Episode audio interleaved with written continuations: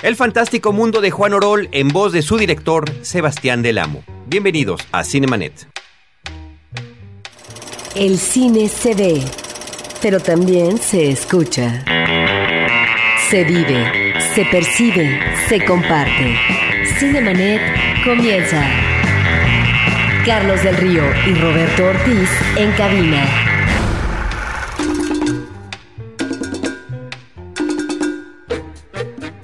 www.cinemanet.mx es nuestro portal principal. Este es el espacio dedicado al mundo cinematográfico. Yo soy Carlos del Río. Les saludo, les agradezco que continúen con nosotros y saludo a Roberto Ortiz. Carlos, sorprende que en la cartelera comercial encontremos una película de ficción dedicada a un director que fue muy importante en la primera mitad del siglo pasado. Él se llamó Juan Orol. Y para platicarnos quién fue Juan Orol y por qué elige esta perspectiva tan peculiar para retratarlo, una suerte de ficción idealizada, una especie de biografía sobre Juan Orol como si el mismo Juan Orol lo hubiera hecho, está con nosotros Sebastián Del Amo, que es su director. Hola, buenas, este Carlos, ¿qué tal? Roberto, ¿cómo están? Pues muy bien, eh, gustosos de que nos acompañes en esta ocasión para platicar de este trabajo que de verdad me parece que es único en el quehacer cinematográfico contemporáneo no nada más es una suerte de un, bueno, no, es un claro homenaje a un director tachado de churrero a lo largo de su trayectoria, pero que a final de cuentas nos deja casi 60 películas en su haber, que trabajó durante la época de oro del cine mexicano, digamos que al margen de ella, con escasos recursos produciendo sus películas. Y bueno, tú nos podrás platicar todo eso. Pues sí, exactamente, es un homenaje en todo sentido a este personaje absolutamente icónico de, del cine mexicano, que es fundamental, ¿no? Para entender la historia, la evolución, el desarrollo de esta industria, de esta dichosa época de oro del cine mexicano que ya parece más un lastre que una característica de, gloriosa de nuestro pasado. Y bueno, pues sí, es, es, digo, siempre que se habla de la época de oro del cine mexicano, evidentemente se toca, se toca el penthouse, ¿no? Se toca el, pues digo, se habla del Indio Fernández, de los Gabaldón, de los, de los Pedros Infantes. Y en el caso de Orol, pues como ya bien lo mencionaste, es muy particular que él, de alguna manera, es como el antecesor del esquema de producción de los videohomes durante la época del cine mexicano, ¿no? Entonces él eh, se mantuvo al margen, ¿no? Este, evitando las leyes sindicales de la época que eran, bueno, pues bastante estrictas y, y, y así fue como más o menos logró mantenerse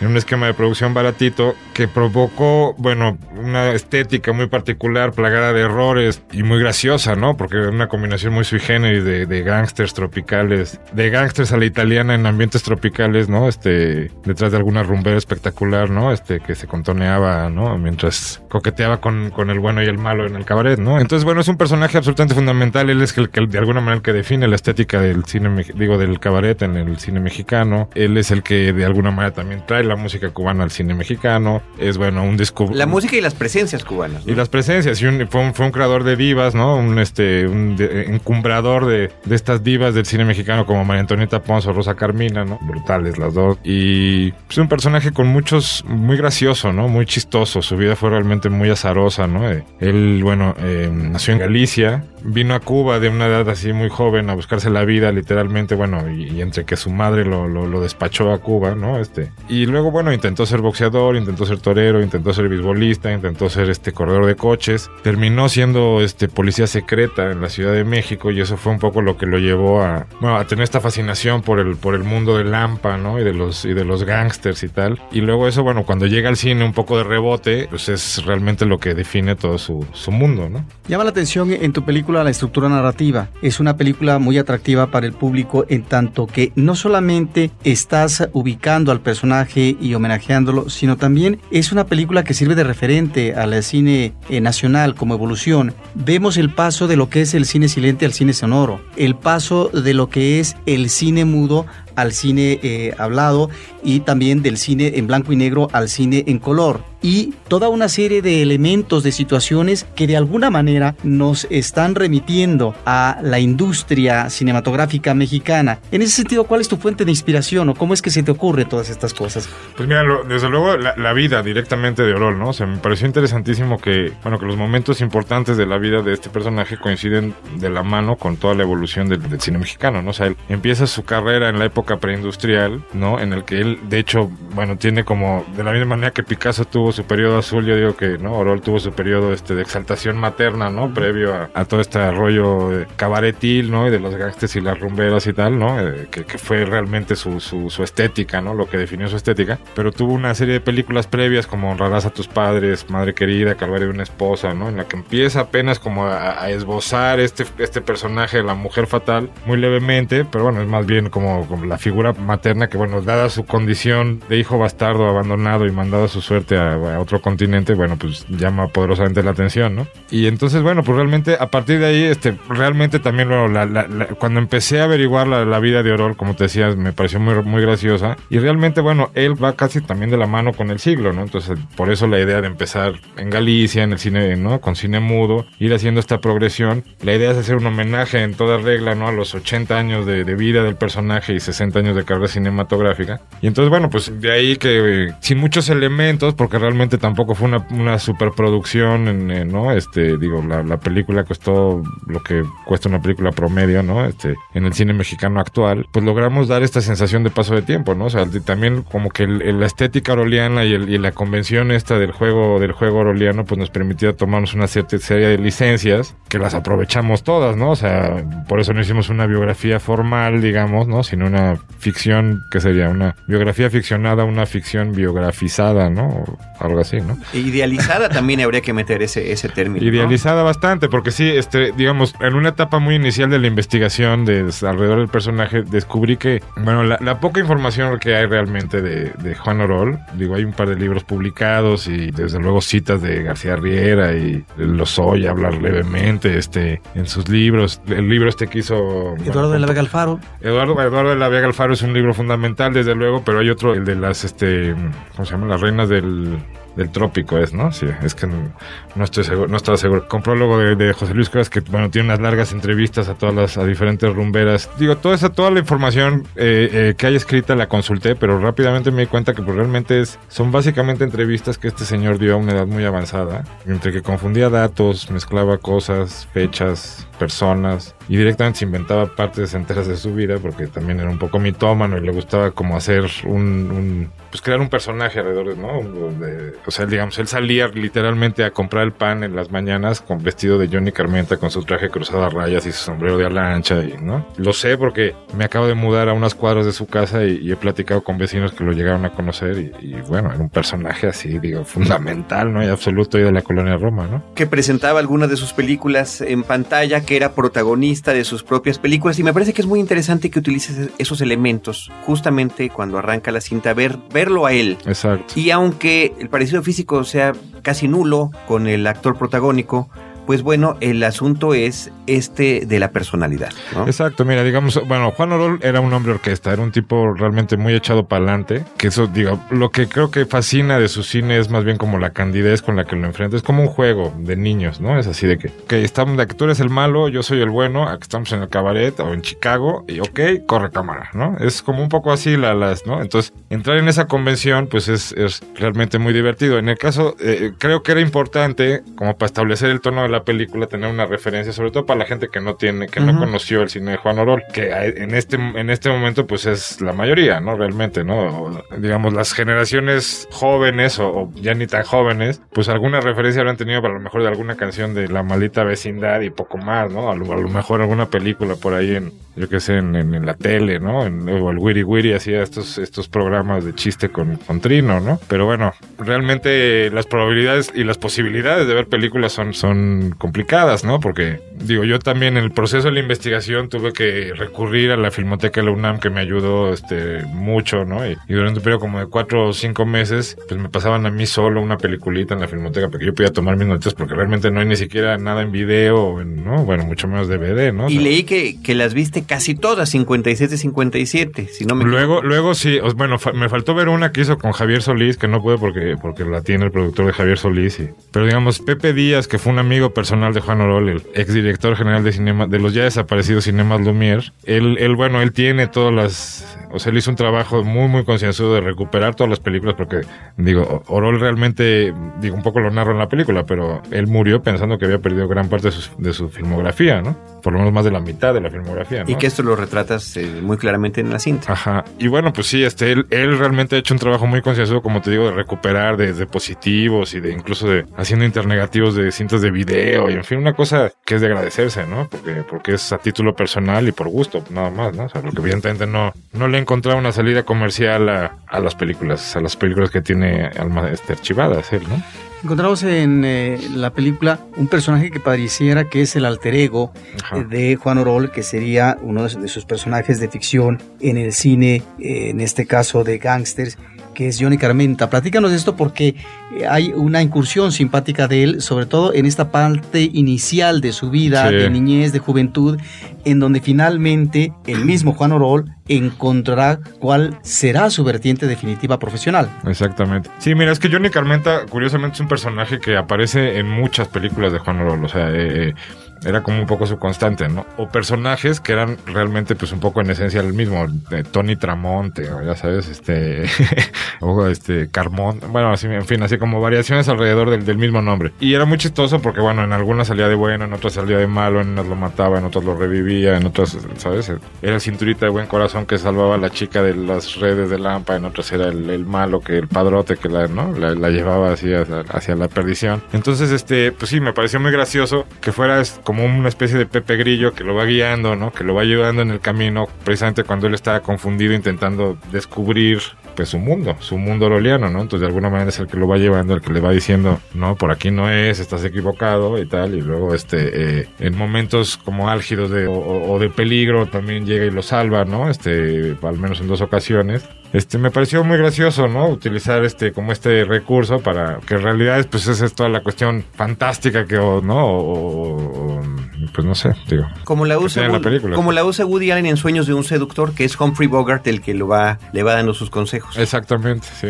Ahora, en esta película encontramos a Juan Orol y su vínculo con las mujeres. Un vínculo no solamente en el matrimonio, sino un vínculo profesional. Yo entiendo que la película está permeada por la convención o el estereotipo, por la forma como está elaborada y que en ese sentido no nos permite y tal vez no es el propósito de profundizar a lo mejor en la psicología del personaje, pero da la impresión como espectador que cuando vemos sobre todo a estas primeras dos rumberas definitivas cubanas, dos de las cuatro espléndidas eh, rumberas cubanas, una quinta fue mexicana, Meche Barba, que hubo una utilización mutua, ¿no? del rango profesional personal y que en ese sentido, pues también esas pasiones, pues eh, a lo mejor fueron como tormentosas, ¿no? En el caso de Juan Orol. No, sin duda, sin duda. Fueron relaciones completamente, realmente disfuncionales, si lo analizas. Y bueno, nada más para corregirte, o sea, no fue Meche, Meche Barba, nunca se casó con Juan. Fue, no, no, fue Meche Barba es la mexicana, dije. Ah, sí, sí, la sea, mexicana. al, al final Di- Dinora Judith fue la última mujer que sí fue No, mexicana. dije que, que, bueno, ahí medio la la- Rosa Car- sí. eh, Mina y la otra son las dos cubanas. Exactamente, sí, mira, o sea, efectivamente, en en realidad todas las relaciones que tuvo Juan Orol eran,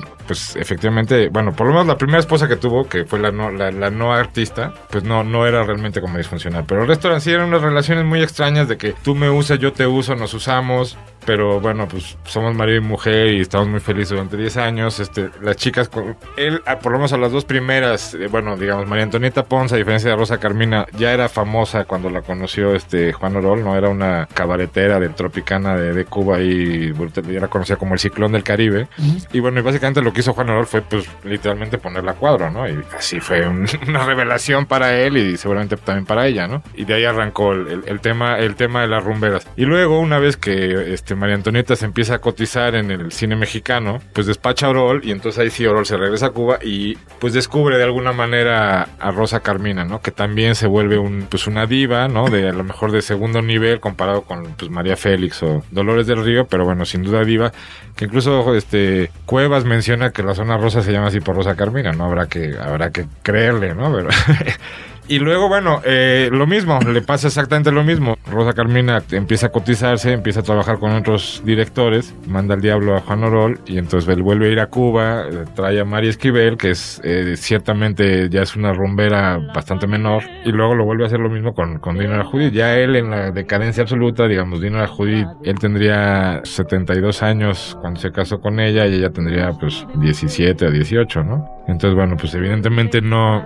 digamos, ese tipo de relación normalmente las puedes comprender si, hubiera dinero de por medio, que no era el caso, ¿no? Él era como lo único que tenía era esta aura de el productor de cine, ¿no? Que él se, de alguna manera, por lo menos durante un tiempo se considera como el Selznick, ¿no? Del cine mexicano, ¿no? El productor de grande éxito, ¿no? Y bueno, ya, pero ya para esas alturas, para, para la época de Mario Esquivel y de Dino Judith, pues ciertamente no era, no era el caso, ¿no? Entonces, en el caso de Mario Esquivel, que un poco lo retrata en la película, es una anécdota que me contaron, o sea, es este, si era realmente Digo, sí lo dejó así porque literalmente me estoy pudriendo frente a un viejito que no tiene que quedarse muerto, ¿no? Yo soy mucho mujer como para estar aquí y se fue, ¿no? Y lo dejó botado, pero bueno, y Dino la Judith fue, pues digo, seguramente tendría alma de enfermera la chica porque, porque bueno, ella sí fue su viuda y murió hasta que murió LOL, ¿no? Estuvo con él hasta que murió LOL y ella murió muy joven. Yo intenté hablar, digamos, todavía seguía viva cuando empecé a, levantar el proyecto, también María Esquivel. Lo que pasa es que María Esquivel estaba, estaba ilocalizable, ¿no? Realmente está como desaparecida y Dinora, este, pues digo, literalmente se me murió en el, en el camino, ¿no? La única exmujer que sigue viva es Rosa Carmina, la cual quise, quise contactar por diferentes medios. Vive en Barcelona, tengo entendido. Ella vive en Barcelona, sí. Y bueno, y fue un, fue, digo, ella, en realidad, pues, digo, tuvo alguna historia personal, ¿no? Aquí en México, sé que abandonó el país y como que quiere ver así, este, literalmente correr un tupido velo sobre su pasado, porque, digo, de hecho, el papel que hace Tongolele en la película, eh, originalmente estaba destinado para Rosa Carmina, porque se me hubiera hecho un detalle muy bonito, pero no quiso, no quiso salir me dijo, mira lo que quieras, no, no me importa, este, y bueno, pues ni modo, ¿no? Tiene este rollo como de diva, se cerra de sus recuerdos y tal, ¿no?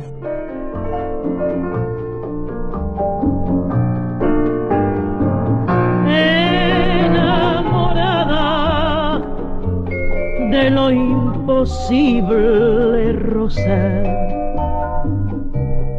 ese marchito Cinemanet está de intermedio. Regresamos en un instante. Frecuencia Cero más cerca de ti. Síguenos por Twitter a través del usuario arroba frecuencia cero o bien únete a nuestra comunidad e interactúa con nosotros en www.facebook.com diagonal frecuencia cero. Esperamos tus comentarios, sugerencias y opiniones por estos medios. En la historia un viaje a través de los diferentes personajes, momentos y lugares que han marcado el rumbo de este mundo. Sin olvidar las narraciones literarias y la música que han dejado huella. La historia nunca fue tan amena y divertida. www.enlahistoria.com.mx Un podcast de frecuencia cero. Digital Media Network. Cinemanet. Pero qué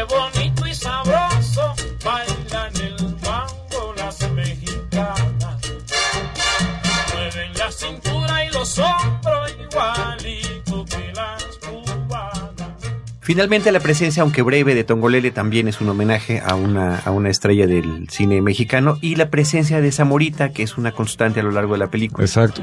O sea, en, general el casting, bueno, digo, es que vale mencionarlo. Bueno, Roberto Sosa es el protagónico. Las cinco mujeres que están espectaculares son eh, Gabriela Lagarza, Jimena González Rubio, Fernanda Romero, Marisa Saavedra y Karim Burnett. Y luego el resto de los papelitos, digamos, mi intención de, inicio fue que en la medida de, de, lo posible, digo, como estamos haciendo un homenaje a un ícono del cine mexicano, pues que los papeles, por pequeños que fueran, los hicieran personajes icónicos del cine mexicano de, siempre, ¿no? Entonces, pues por eso la, la intención de, ¿no? De, bueno, que estuviera Tongolele, Zamorita, este, Jesús Ochoa, Juan Manuel Bernal, eh, Plutarco Asa, Julio Bracho, Esteban Soberanes, Alberto Estrella.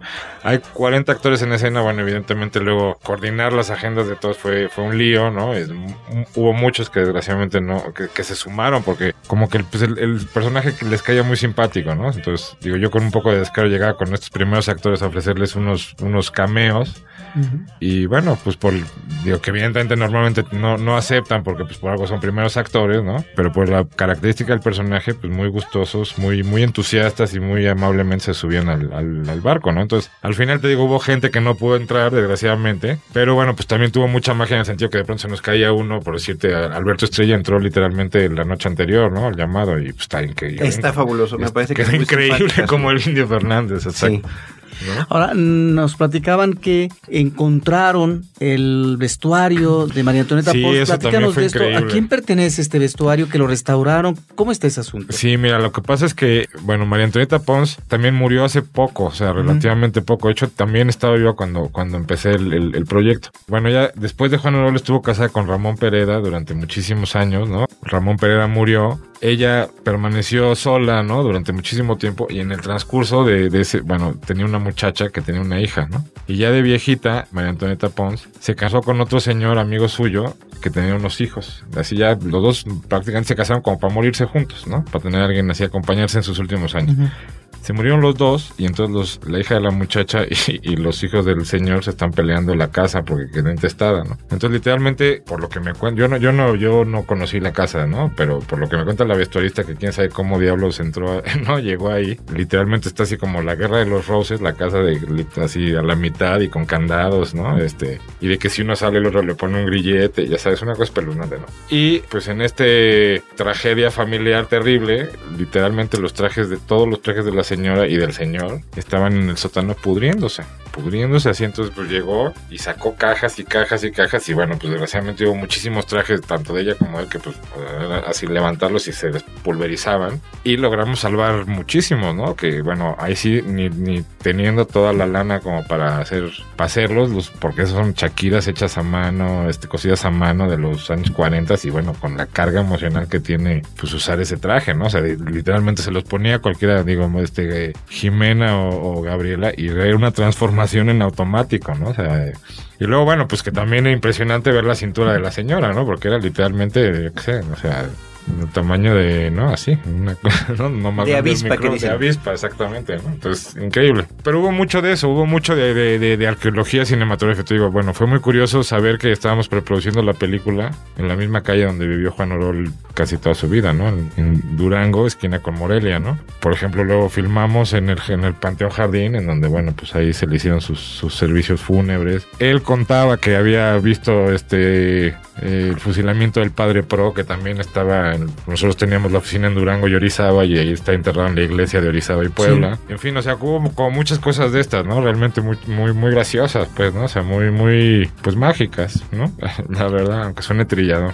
Nos, nos comentas que es una película que costó el, más o menos el promedio de cualquier película mexicana y Sí. sin embargo es muy vistosa. Roberto ya nos platicaba y tú nos comentabas también de esta estructura narrativa, eh, de los diferentes colores, de sonidos, de audios, la música que es una selección fabulosa. Sí. eh, la ropa y las transiciones de época que me parece que también son muy interesantes, ¿no? En algunos casos la utilización de los años para ubicarnos a través de las placas de un automóvil, por ejemplo. Exacto. Eso de hecho era una, eso sí es sacado de una película de Orol. Es un, eso es un homenaje completo a una película de Orol que bueno me pareció genial, ¿no? O sea, el, cuento que van cayendo las placas de los coches para pasar, para indicar el paso de, ti- de tiempo. Pues te digo, sí fue una, la idea fue hacer un trabajo, un homenaje en toda regla. Este vale la pena mencionar la, la fotografía de Carlos Hidalgo fue realmente brutal. Hicimos un trabajo de, investigación, de digo porque lo, filmamos en, en digital, obviamente, ¿no? Ya el celuloide pues ya es, ya es un triste recuerdo, ¿no? Y entonces bueno recrear este, eh, ¿no? Cómo reaccionaban las difusiones, cómo reaccionaba la película, ¿no? Este, en medios digitales fue un proceso bastante interesante. La dirección de diseño de producción que fue corrió a cargo de Christopher Lagunas también vale la pena mencionarlo porque era, digo, esencialmente el mismo lugar o, o dos o tres lugares, la oficina, la casa y un par de lugares de locaciones constantes y era más bien ir, darnos la sensación de tiempo con, con los elementos, ¿no? Y que luego la paleta de color nos tenía que funcionar tanto en color como en blanco y negro porque evidentemente no filmamos de manera secuencial, ¿no? La película. Y luego, bueno, pues ya, ya mencionamos lo del vestuario, el, el- la caracterización de las, de las chicas y bueno, en general de la película que corrió a cargo de Maripaz Robles, que, que increíbles también, se- o sea, las chicas se maquillaban, se peinaban y te digo, era una cosa, salían del cabello, luego ya no se querían desmaquillar nunca, ¿no? Porque traían este rollo de diva, la diva metida en el cuerpo, ¿no? Y finalmente, bueno, la caracterización que de, de- el envejecimiento que hizo Roberto Ortiz eh, de maquillaje especial en, en- en- en Roberto Sosa, pues fue muy vistoso porque realmente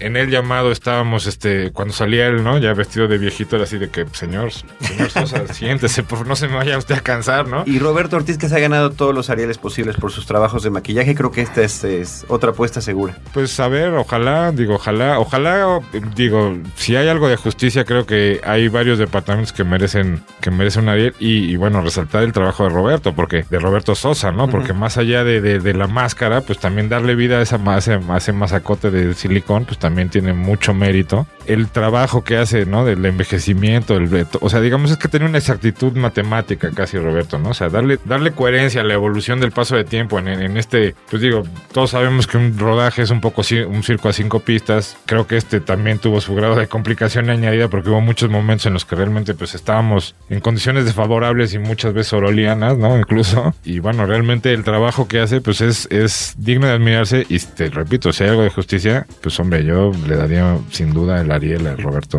Sosa, ¿no? Hay dos pasajes en la película que nos remiten a la política política y a la política en el mundo del espectáculo. Por un lado, hay una situación ríspida con eh, Ávila Camacho Sí. y otra parte en donde pareciera, dime si estoy en lo correcto, lo que es también un vínculo dificultoso con eh, eh, un empresario del cine que es Jenkins en su momento, pero que te quiero preguntar porque yo hablaba con Eduardo de la Vega Alfaro y me dijo que no estuvo tan sometido y determinado eh, Juan Orol por Jenkins, No. pero eh, aquí no sé si es la presencia de este personaje en función de lo determinante que fue para el cine mexicano de la época.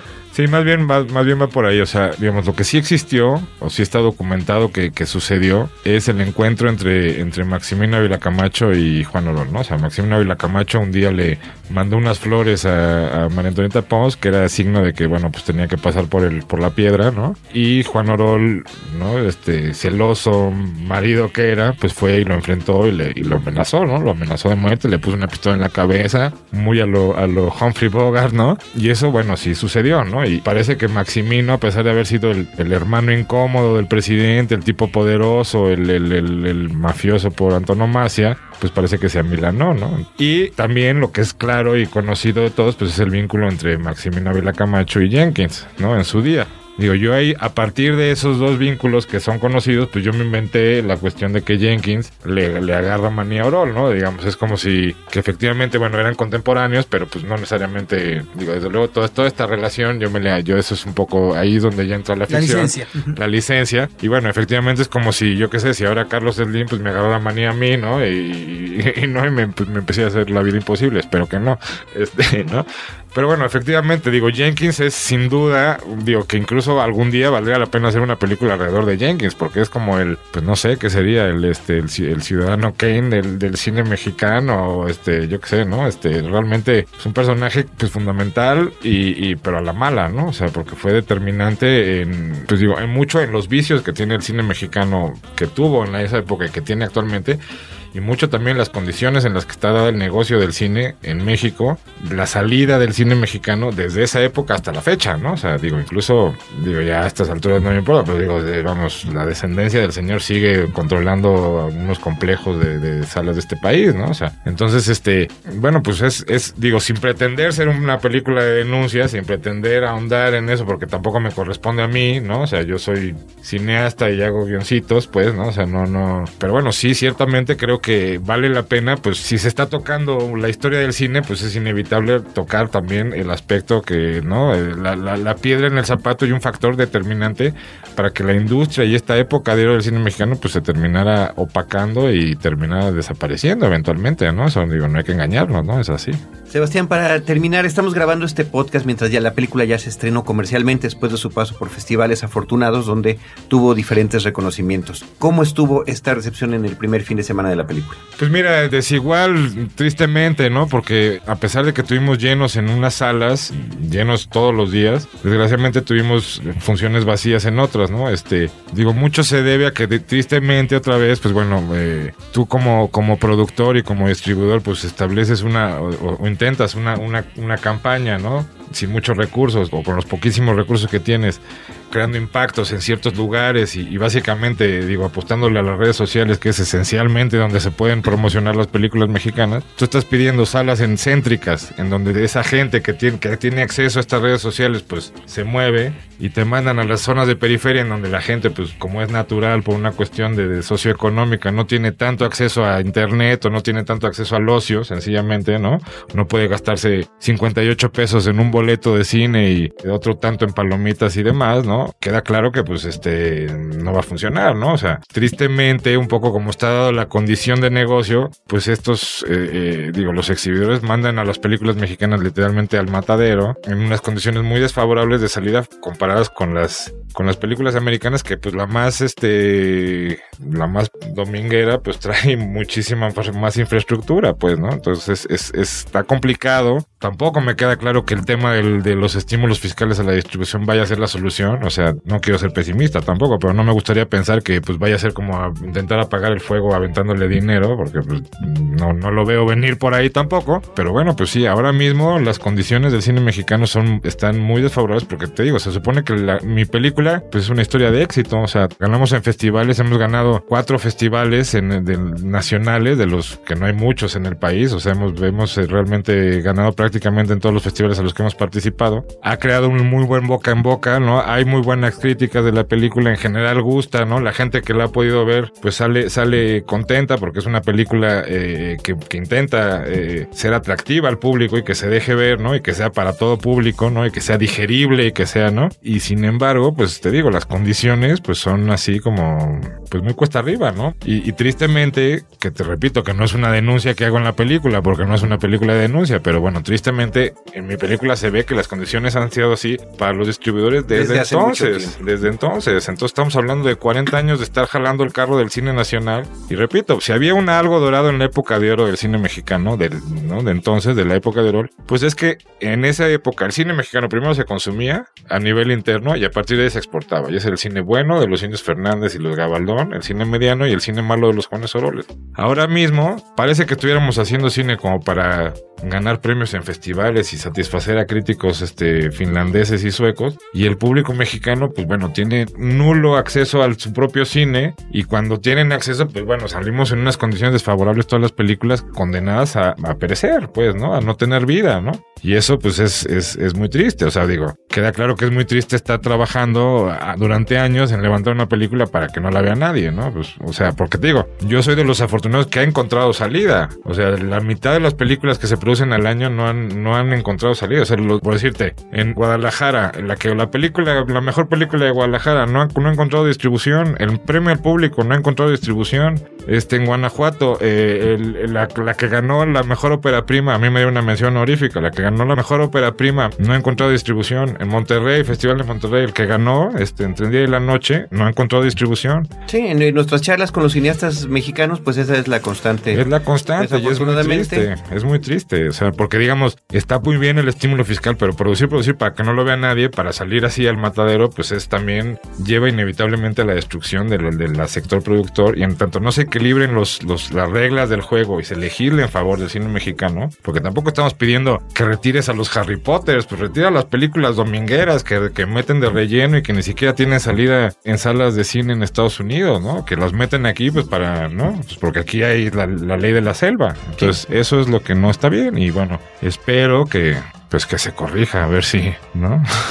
Y aprovechando que tu cinta ya está en cartelera, pues bueno, hacer la invitación a nuestros y la invitación, cinéfilos. Por favor, vayan, este, ayuden a mantener la película, que tenga más vida. Estamos ahorita peleando a que por, por mantenerla una semana más. Y pues eh, les invito, creo que la van a disfrutar. Muchísimas gracias. Muchas gracias a ustedes. Sebastián Delamo, director de la película El Fantástico Mundo de Juan Orol. Desde estos micrófonos nosotros queremos agradecer a todos nuestros amigos cinéfilos, a los que nos acompañan en este podcast, en las redes sociales también facebook.com diagonal cinemanet, arroba cinemanet en Twitter y cinemanet1 en YouTube. En cualquiera de estas formas, Roberto Ortiz, un servidor, Carlos del Río, también Abel Cobos y Paulina Villavicencio, los estaremos esperando con cine, cine y más cine.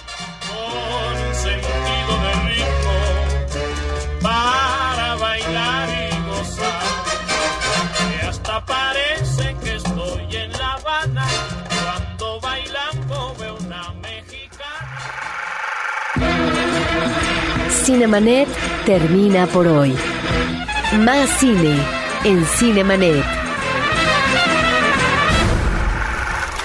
Frecuencia Cero, Digital Media Network, www.frecuenciacero.com.mx, pioneros del podcast en México.